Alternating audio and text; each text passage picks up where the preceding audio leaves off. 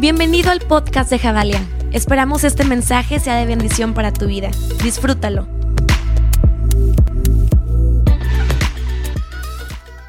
Dale el mejor aplauso al único que merece toda, toda esa gratitud. Bien fuerte, bien fuerte.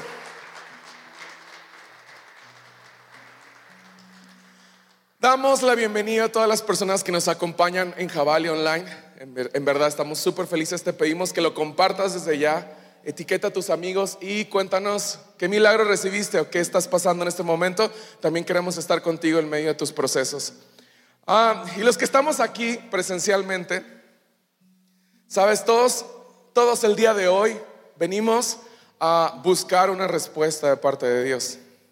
Y tal vez yo espero que muchos más vengan a darle gracias a Dios. Yo creo que aquí hay gente agradecida.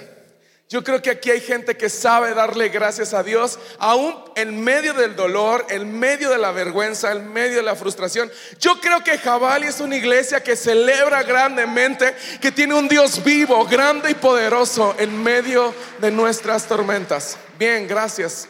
Gracias Dios. El ser agradecido es un factor importante para poder vivir bien. Nadie nos dijo que sería fácil vivir.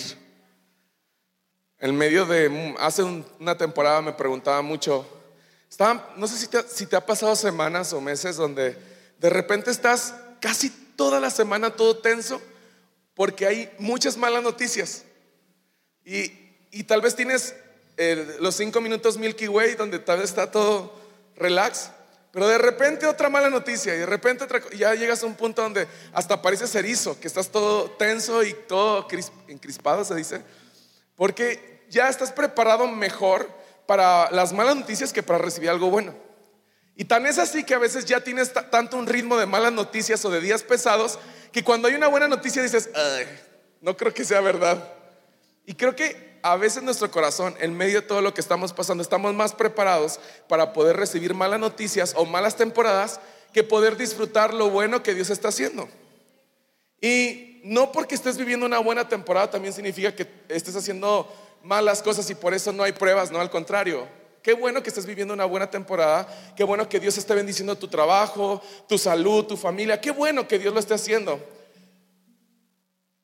Pero quiero recordarte algo, sea que tengas mucho, sea que no tengas nada, sea que estés esperando mucho, sea que, sea que estés esperando el milagro, en medio de todo esto, si tu corazón está en agradecimiento, siempre estarás listo para recibir bendiciones y respuesta de Dios. Yo pienso, a veces gente dice, es que, es que, honestamente he llegado personas y nos han dicho, es que si será de Dios lo que están haciendo porque es que están en muchas pruebas. Es que están haciendo en muchas cosas, ¿sabes? amamos la fundación, nuestra increíble fundación. Este año pasado y el año antepasado está atravesando por problemas muy severos. Pero este próximo año iniciamos con, algo distinto en la fundación que pronto ya les vamos a decir lo que, lo que va a pasar. No voy a... eso, eso. Este, voy a esperar a que sea el momento para decirlo, pero eh, en han sido años pesados. Eh, muchas cosas que no quiero profundizar, pero el punto es que atravesamos en la fundación por algo muy fuerte y esto nos pudiera limitar para poder extender amor y justicia para las personas que lo necesitan. Sin embargo, no nos hemos rendido. ¿Saben por qué? Porque entendemos que Dios está con nosotros y dos, porque hay una iglesia generosa que sabe estar en los momentos donde nadie está. Y yo quiero agradecerte, iglesia, si has estado en, conexiones de la fundación. Gracias por tu generosidad, gracias por estar con nosotros, gracias por impulsar la justicia aquí en Querétaro, gracias por hacerlo. Pero sabes, en medio de todo esto pudiera entrar más rápido el desánimo que la gratitud. En medio de las pruebas es más fácil que entre la frustración que la gratitud.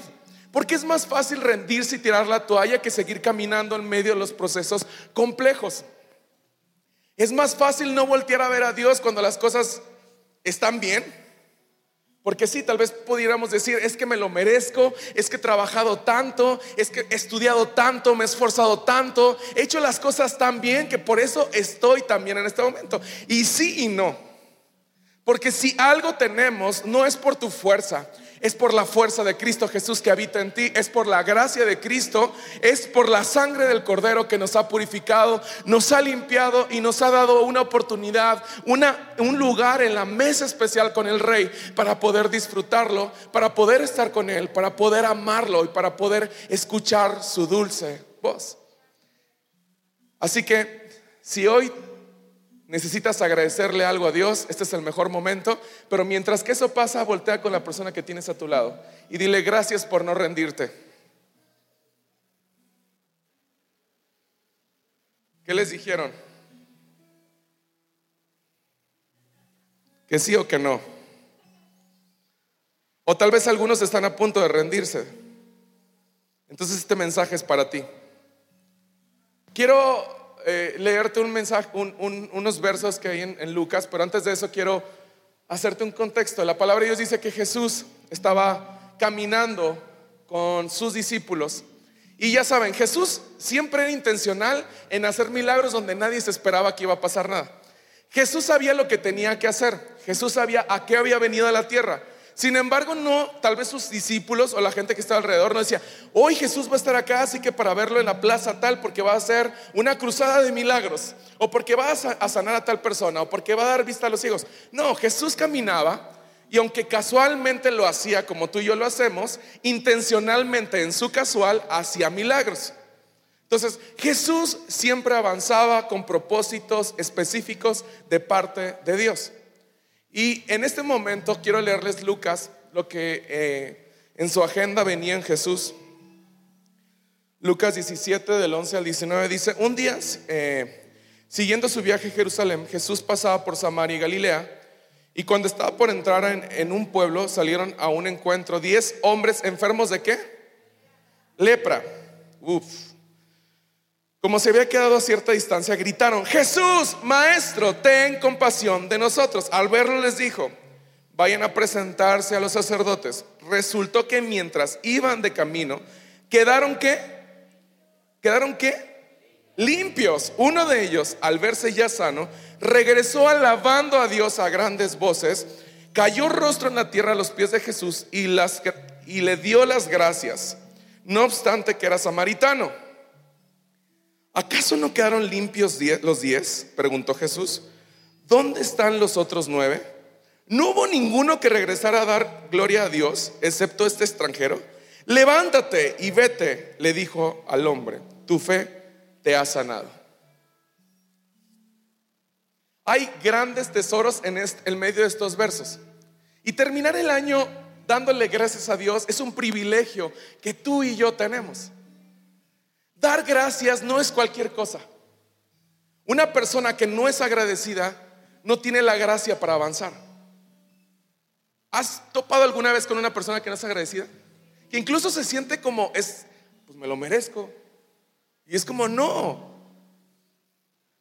Sin embargo, aquí en esta historia podemos ver la gran riqueza del agradecimiento. Digan conmigo riqueza. Sí, porque ser agradecido, una persona agradecida es una persona rica.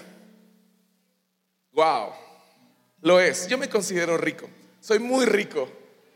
En verdad, porque no puedo vivir sin darle gracias a Dios, porque si no me muero.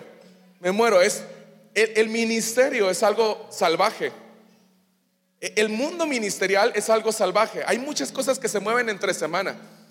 Y si no aprendo a darle gracias a Dios, me voy a amargar y me voy a frustrar. Y no queremos pastores amargados y frustrados, ¿verdad? No, queremos pastores felices, agradecidos. Y yo estoy trabajando mucho en eso, en, darle gracias a Dios, aún por los momentos que son bien complejos. En este momento en la palabra de Dios, estos diez leprosos estaban exiliados del pueblo. Dice la palabra de Dios, y más, si checas culturalmente el dato de lo que estaba pasando ahí, una persona con lepra no podía estar cerca de las personas sanas. Tenían que estar máximo a 10 metros de distancia de las personas sanas. No solamente tendrían que usar un cubrebocas, no solamente tendrían que separar un poco las sillas, no, tenían que estar a 10 metros de distancia. Incluso los gobiernos en, ese momento generaban lugares donde la gente que estaba enferma con esta enfermedad terminal, lepra, que lepra, no sé si conoces un poco este caso, hoy hay documentados muy pocos casos en el mundo porque sigue existiendo la lepra en algunos lugares pero prácticamente es que se les podría la piel en vida y se les caía a pedazos. Imagínate lo que olía una persona con lepra. Pero la situación aquí no era solamente lo que olía, sino que esa enfermedad era altamente contagiosa con una persona que estaba bien. Entonces, la palabra de Dios dice que ellos estaban gritando de lejos, Jesús, Hijo de Dios, sánanos, sánanos. Ahora quiero hacerte más visual esto. Culturalmente cuando una persona tenía lepra, los gobiernos les, amarraban en su cintura a las personas campanas para poder anunciar que un enfermo venía y que no nos acercáramos a él.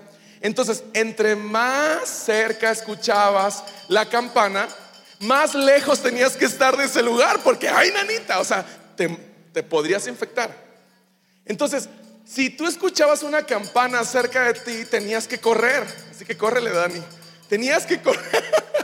Tenías que correr porque la cosa se iba a poner fea. Yo creo que nadie se quería infectar. Sin embargo, Jesús, yo imagino a, a, los, a los diez leprosos, porque aparte no era, no era algo extraordinario que diez leprosos estuvieran juntos. Al contrario, pues ya para el leproso eran, esos otros nueve eran parte de su familia, porque pues ya les tocaba morirse. Entonces, esos días le ¡ay, Jesús! Yo, ¿Te puedes imaginar cómo se desgarraban las gargantas para poder estar, ser atendidos por el Maestro, por Jesús? Esos diez leprosos gritaban y decían, ayúdanos, sánenos, por favor. Y somos muy buenos para pedir, pero somos muy tardados para dar gracias.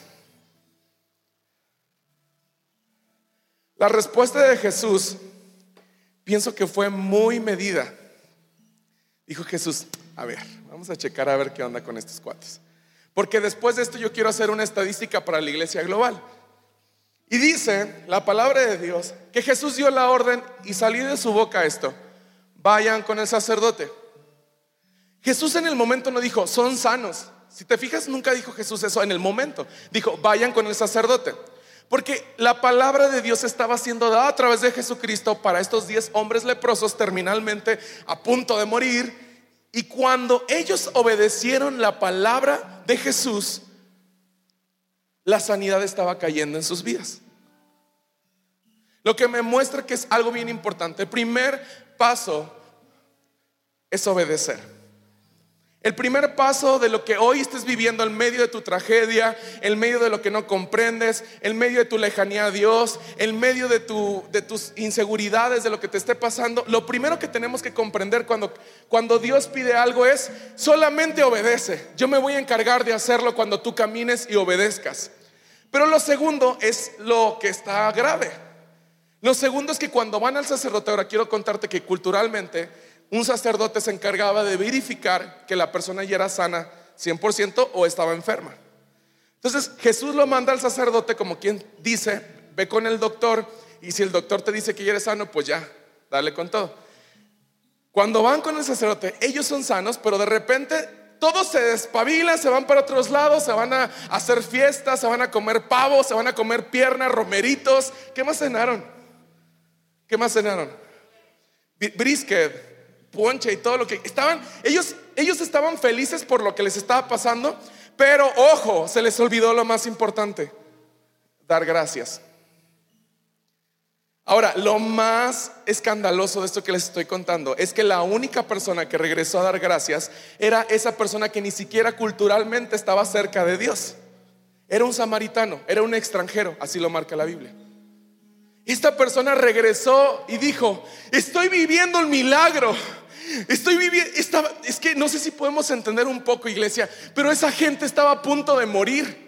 Esa gente ya no tenía solución, era literalmente lo podrido de la sociedad, lo alejado de la sociedad. Y de repente la gracia de Cristo Jesús, así como a ti y a mí, dijo, voy a darles un nuevo cuerpo, voy a darles un nuevo nombre los voy a hacer parte de mi familia.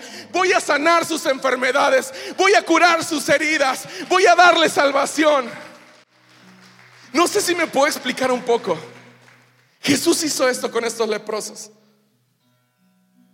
Y solo uno entendió el corazón de Dios. Sin ni siquiera culturalmente o religiosamente conocer la ley.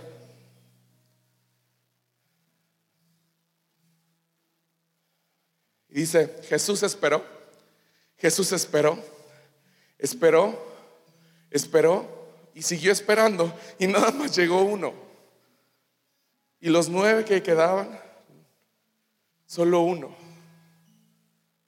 Lo que estadísticamente muestra la palabra de Dios es que de diez personas que reciben un milagro, solo una le da gracias. Te lo voy a demostrar en este momento. ¿Le diste gracias a Dios hoy por tu familia? ¿Le diste gracias a Dios hoy por la vida que hoy tienes? ¿Le diste gracias a Dios hoy por tu problema que estás atravesando? ¿Le diste gracias a Dios por tu iglesia? Iglesia, somos un milagro. Todos aquí somos un milagro. Y nuestra palabra día y noche siempre debe ser, gracias Dios, gracias Dios, gracias Dios. Que te llegue una mala noticia, gracias Dios, yo no sé qué va a pasar, pero gracias porque tú ya tienes la solución. Es que mis hijos están alejados de ti, gracias Dios, yo no sé qué vas a hacer, pero tú lo vas a hacer.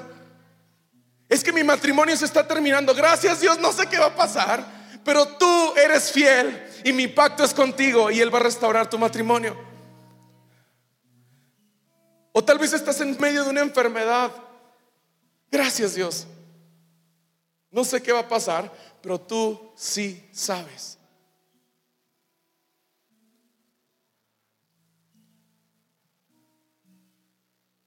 Pongamos un corazón anticipado a los tiempos difíciles. Ese corazón anticipado es el corazón que vive en gratitud. Gracias Dios.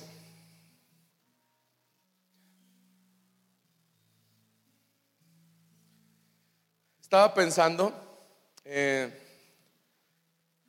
en algún personaje que pudiera ser de esos personajes que dices tú, no, ya, hace mucho tiempo vi una película, chéquense el dato, vi una película, van a decir, no hombre, Liz, estás bien mal, pero vi una película que se llama, ¿cómo se llama esta película? Este de el chavo que se mete en el caballo y Renacido, Renacido. Eso me quedé de toda la película. Vi la película de Renacido y ¿qué creen que hice? Estábamos en el cine. Literalmente, es que este cuate vivía una tras otra, tras otra, y que el oso lo desgarró, y que ya lo traicionó el amigo, y que no sé qué, y que le mataron a sus. Yo creo que esa película estaba toda fatal. Y literalmente fue tanta mi ansiedad que me paré en medio del cine y qué vergüenza hasta que le estoy diciendo.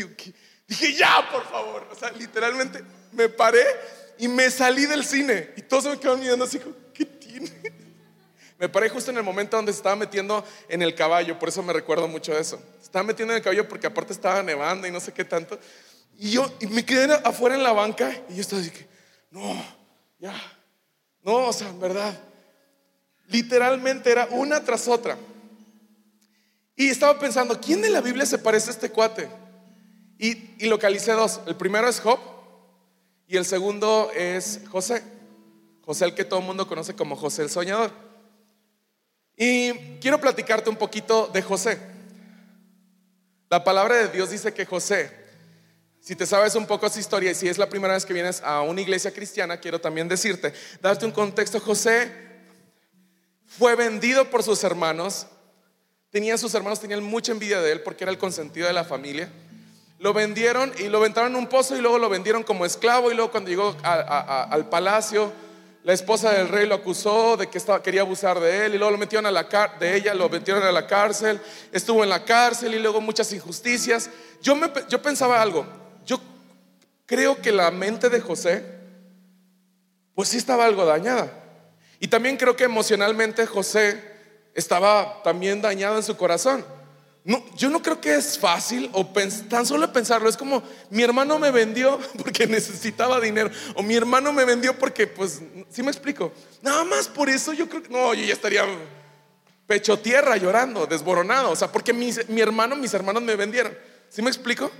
José tuvo la fuerza de pararse y dijo, bueno, pues ni modo, esta vida me tocó vivir y le siguió echando ganas, bien entrona todo lo que seguía. Pero cuando estaba en el palacio y todo lo que sucede, llega después de un momento terrible a la cárcel, pero imagínate lo que pasó emocionalmente y psicológicamente en la mente de José. A mí me gusta mucho analizar cómo sería la mente de los personajes cuando les estaban pasando cosas, porque nos anuncian mucho de cómo Dios se glorificaba en ellos.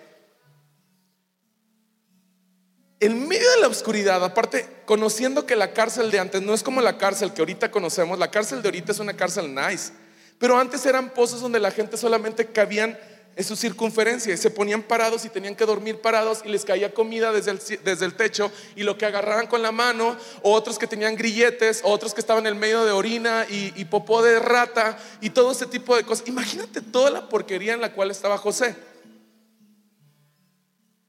Tengo una pregunta para ti. ¿Tú crees que José no tenía muchas razones para ser un hombre amargado y, fal y no agradecido? Claro que sí. Y yo incluso le podría decir, venga José, se ha amargado. Tristemente sí, porque vivió muchas cosas bien pesadas que tal vez tú y yo no hubiéramos aguantado ni tantito. Sin embargo, el corazón de José siempre fue glorificar y darle gracias a Dios. Y te lo quiero demostrar porque después de que vive todo esto y que sus hermanos vienen y le piden ayuda porque estaba pasando algo terrible de sequía y de pobreza en su tierra, miren lo que pasa, porque después José tiene una esposa y luego tiene hijos y esta es la prueba infalible de cómo era el corazón de José. Chéquense. Esto está en Génesis 41, 50 al 52. Y dice, y nacieron a José dos hijos antes que viniese el primer año del hambre, los cuales le dio a luz a Senat, hija de Potífera, sacerdota de On, sacerdote de On. Y llamó José el nombre del primogénito Manasés, porque dijo, Dios me hizo olvidar todo mi trabajo y toda la casa de mi padre, y llamó el nombre del segundo Efraín, porque Dios dijo, porque dijo, Dios me hizo fructificar en la tierra de mi aflicción. Primero le pone a uno Manasés que dice, Dios me hizo olvidar. Y al segundo le pone Efraín, que es Dios me hizo fructificar. Esos son los significados de sus dos hijos. José quería tener bien claro en su mente qué era lo que necesitaba para siempre tener un corazón agradecido, aún en medio de las tormentas. Y es una, olvidar el pasado y dos, fructificar en medio de la prueba. Son dos retos increíbles, porque yo te pudiera decir hoy con seguridad que incluso hay gente aquí que todavía sigue luchando con amarguras de su pasado. Y tan es así que todavía los traes atorados y que si ves a esas personas, tú ya dices, uy, ojalá que se muera y que todo su mundo, ¿sí me explico? Lleva a cantar, pero no.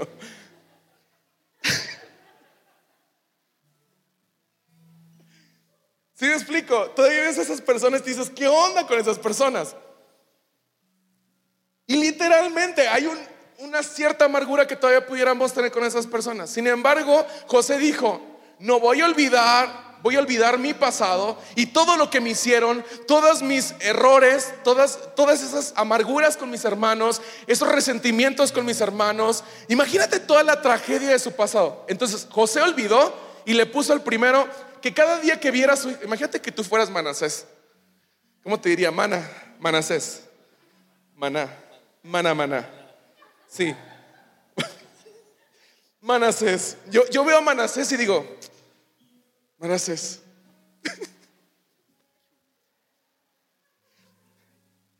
Olvidé mi pasado. Gracias, Manasés, por recordarme todos los días que mi pasado este, está bien enterrado.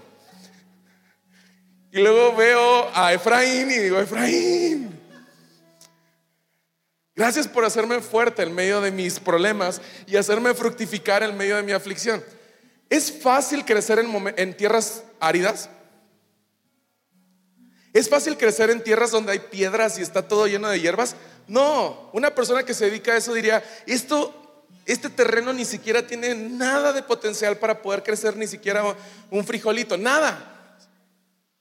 Sin embargo, la gracia de Dios viene a José cuando se atreve a fructificar en el lugar más horrible para crecer. Sí, wow.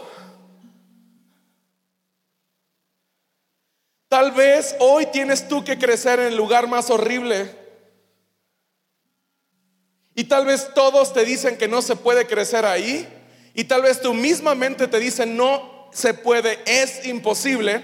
Pero te digo algo, la gracia de Dios te da todo para crecer aún donde todo mundo te dice que no se puede. Tal vez lo que te pasó es tan terrible, es tan vergonzoso, es tan pesado, pero te digo algo. Cuando tú recuerdas todas las mañanas que Dios ha sido fiel y que Dios mismo te ha perdonado a ti, tienes toda la gracia de Cristo Jesús para olvidar el pasado y caminar en el presente, dándole toda la gloria a Dios porque Él ha sido bueno. Todos aquí necesitamos a Cristo en nuestras vidas. Si nos olvidamos un minuto de Jesús, nos estamos fritos. Yo te pido algo, mi oración para esta iglesia, para mi iglesia, para mi casa, para mi familia, ¿saben cuál es? Que todos los días tengamos necesidad de buscar a Dios y de entender que no somos nada si Él no está con nosotros. Lo demás va a fluir, la visión va a fluir, pero si somos una iglesia agradecida, las bendiciones van a venir grandemente sobre esta casa, sobre tus familias, sobre tus generaciones, incluso por aquel que es un extranjero. Incluso por aquel que nadie da de un peso. La bendición de Dios es rica para todo aquel que le da gracias en todo momento. La bendición de Dios está sobre esta iglesia y sobre cada una de estas familias porque hay una iglesia agradecida que sabe darle toda la gloria al rey cuando las cosas están mal. Así que quiero terminar este tiempo contigo y que ahí en tu lugar le puedas dar gracias a Dios. Pero quiero hacer algo especial. Vamos a ponernos todos de pie y en tu casa, si estás viendo esto ahí en tu casa con tu familia, reúnanse por familias, los que estén aquí. Acérquense con su familia, los que estén aquí. Y los que no tengan alguien con quien estar aquí, aquí hay un equipo de anfitriones, de líderes que están para estar contigo en este momento. Acércate con alguien que veas que está solo o sola.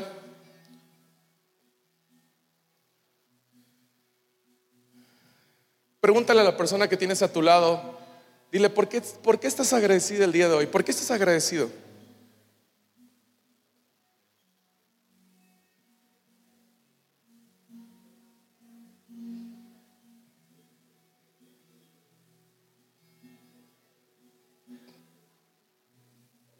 ¿Qué te dicen?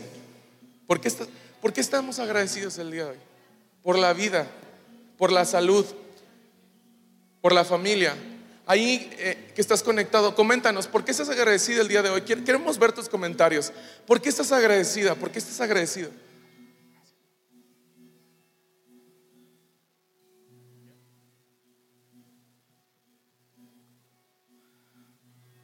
Gracias Jesús.